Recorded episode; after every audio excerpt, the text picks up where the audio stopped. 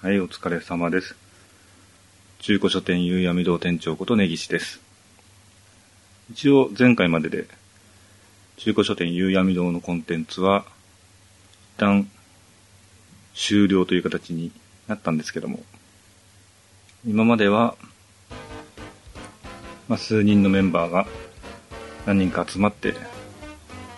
こう、商品の話をするという形にしてたんですけど、今回からは、まあ、それもできないというのもあるんですが、まあ、もともと、自分で、こういう配信をやってみたいなというところが、から始まっているので、それに協力してもらったという形だったので、ここから100週間できるかどうかわからないんですけど、中古書店夕闇堂をやろうかなと思ってます。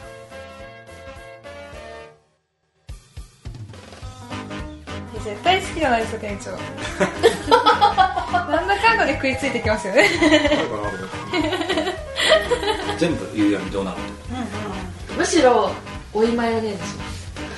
す。お見舞いねマンジマンジマジマンジそれ耐えられますか心が。どこ向くの？前向いてほしいんだけどな。普通に家って言ったから普通に言ったのに。普通に中古書店夕闇堂ですよ。イントネーション細かいですね。当たり前じゃないですか、ちょっと早く。中古書店夕闇堂。始まるよ。意外と、意外と足音入るね。これは商品をトークテーマとして語るポッドキャストです。とりあえず、コンテンツの形式は大きく変更しませんので、商品をテーマに語るポッドキャストと銘打ってますので、で商品っていうのは、まあ中古書店夕闇堂なので、まあ、特に新しいとか古いとかにこだわらず、まあ、一応お金を払って手に入れることができるようなレベルのものの話をするという形にしてるんで、そんなに難しくないものをやっていきたいなと思います。ただこれは紹介という体ではなく、その商品をテーマに好きなことを話すというのが、まあ、当初の目的なので、まあ、もちろんそその商品自体の話をしたいっていう場合はそれで構わないし、それを持ってきて別の話をするというのでも構わないという形になってますね。じゃあ今回のテーマというか、まあ、シリーズテーマというのをここ最近取り上げたので、まあ、第2期と言っていいんでしょうか。第2期の最初のシリーズテーマ。えーこれはですね、まあ以前、つってこういうのをやりたいんですけどって言って、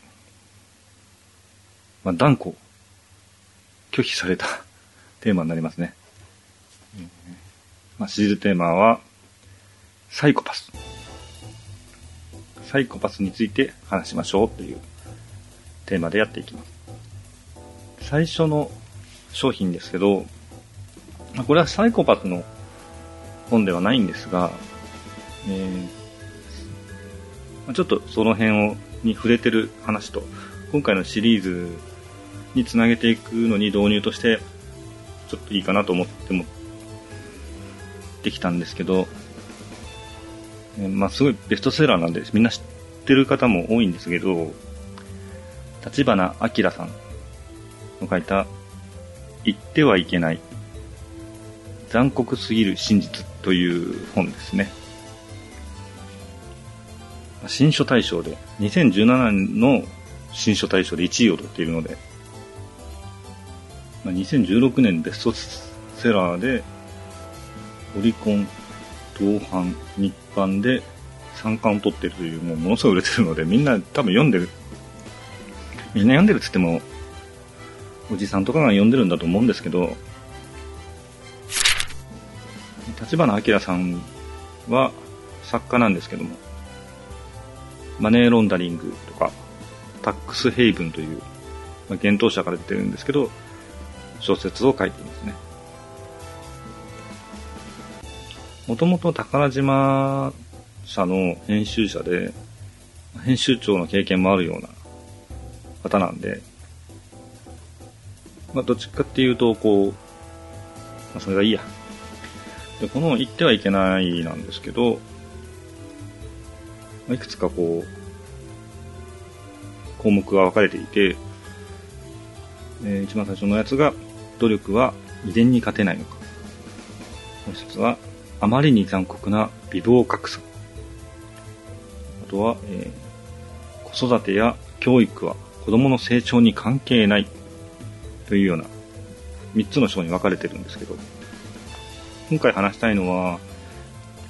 それの一番最初の、努力は遺伝に勝ての勝てないのかという章で、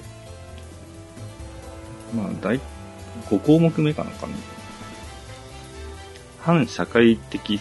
人間はどのように生まれるかという章があるんですね。そこの心を支配するものという章で、マイケル・オフトという中流階級に属する平凡なアメリカ人中年男性の話が出てくるんです。えー刑務所に刑務所職員として働いていた後、大学で修士号を取得して、バージニア州の学校教師になった方みたいなんですけど、この修士号っていうのは先生とかやるために取るやつですね。やつってなんだ。学士と博士号の間のですね。間ですね。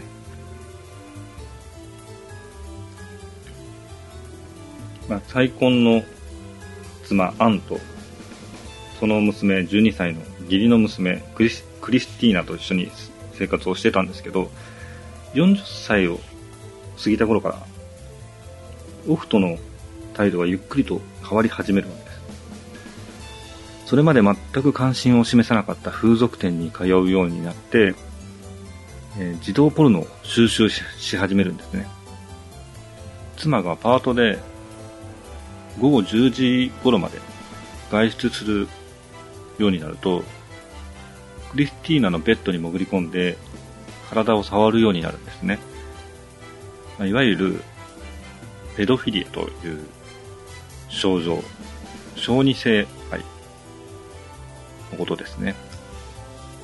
児童性的虐待の罪に問われ、治療施設に送られるオフトなんですけども、その子でも女性スタッフや患者を性的に誘惑して、刑務所に送られることになっちゃうんですね。で、週間の前日に頭痛を訴えたところで入院することになるんですけど、そこで最初にやったことが、女性看護師へ性的な行為の要求をするわけですね。ただその時に、えっ、と、頭痛を訴えて入院してたので、病院に送られてるわけですね。で病院の医師がその時に、こう、小便を漏らしても気にしない、さらに、ぎこちない、ぎこちない歩き方をするオフトを見て、これはちょっと脳に問題があるんではないかと。まあ頭痛を訴えてますからね。での脳をスキャンするんですね。そうすると、眼下前頭脂質の起点に大きな腫瘍が見つかる。眼下っていうのは、えー頭蓋骨の眼球が収まるくぼみのところのことで、目の、目のところですね。で、この大きな腫瘍を、まあ、脳外科医が切除するんですけど、そうすると、症状が劇的に改善したということなんですね。まあ、症状って何のことかっていうと、まあ、ペドフィリアな、というか、まあ、なんですかね、性的なこう、欲求というか、セックス中毒者のセラピー7ヶ月後に家に帰ることができるってなってるので、まあ、それでもセックス中毒者のセラピーを7ヶ月も受けて、まどっちが、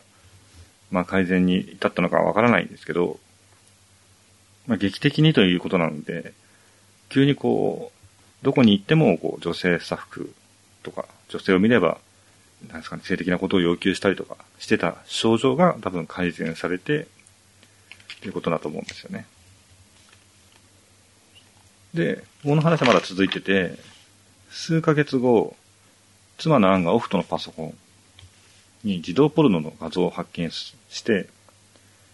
まあ、再発を疑ったアンが病院にオフトを連れて行くんですね。そうするとやっぱり脳に腫瘍が発見されて、まあ、それを切除して、まあ、症状は完全に消失するという形になるんですけど、まあ、この章は、まあ、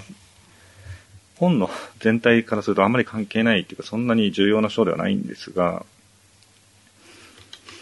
これを読んだ時思ったのは、まあ、性行動、てか性衝動ですね。性に対する衝動とか、まあ、それだけではなくて、まあ、ペドフィリアとかもそうなんですけど、性的な思考に対しても、脳に、こう、腫瘍というのは病気なわけですから、そういう症状が生まれたら、こう変化してしまうものなのかなと、驚いたわけですよ。つまり、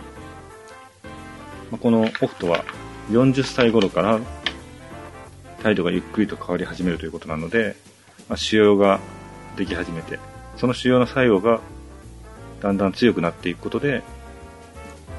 ペドフィリアに至ったわけですけど、今健全で全然そういう症状のない、まあ実際にマイケル・オフトはそれまでそういうところが、まあ、本当になかったのかどうかは別として、突然そういう症状を出すようになって、まあ、最終的には改善したみたいですけど、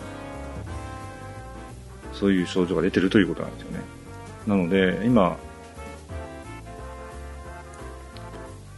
自分にはそういう、そういう傾向がないと思っていて、まあ、どういう経緯でそういう行動に至ってしまうのか、わからないということですよね。特に脳なんていうのは、自分でどういうふうに守っていったらいいのかわからないので、非常に怖い症例なんじゃないかなと思うんですけど、まあ、これを踏まえて、次の章、えー、心拍数と反社会的行動の因果関係という章になるんですけど、今週はこれぐらいかな。ちょっと時間がかかっちゃうな。はい、まあ、そんな感じでね。まだ今回は全然サイコパス出てきてないんですけど、まあ、シリーズテーマとしてサイコパスの話を何週間も続けると、まあ、しばらくは続けると思います。はい。以上、根岸でした。この番組は架空の中古書店、夕闇堂がお送りしました。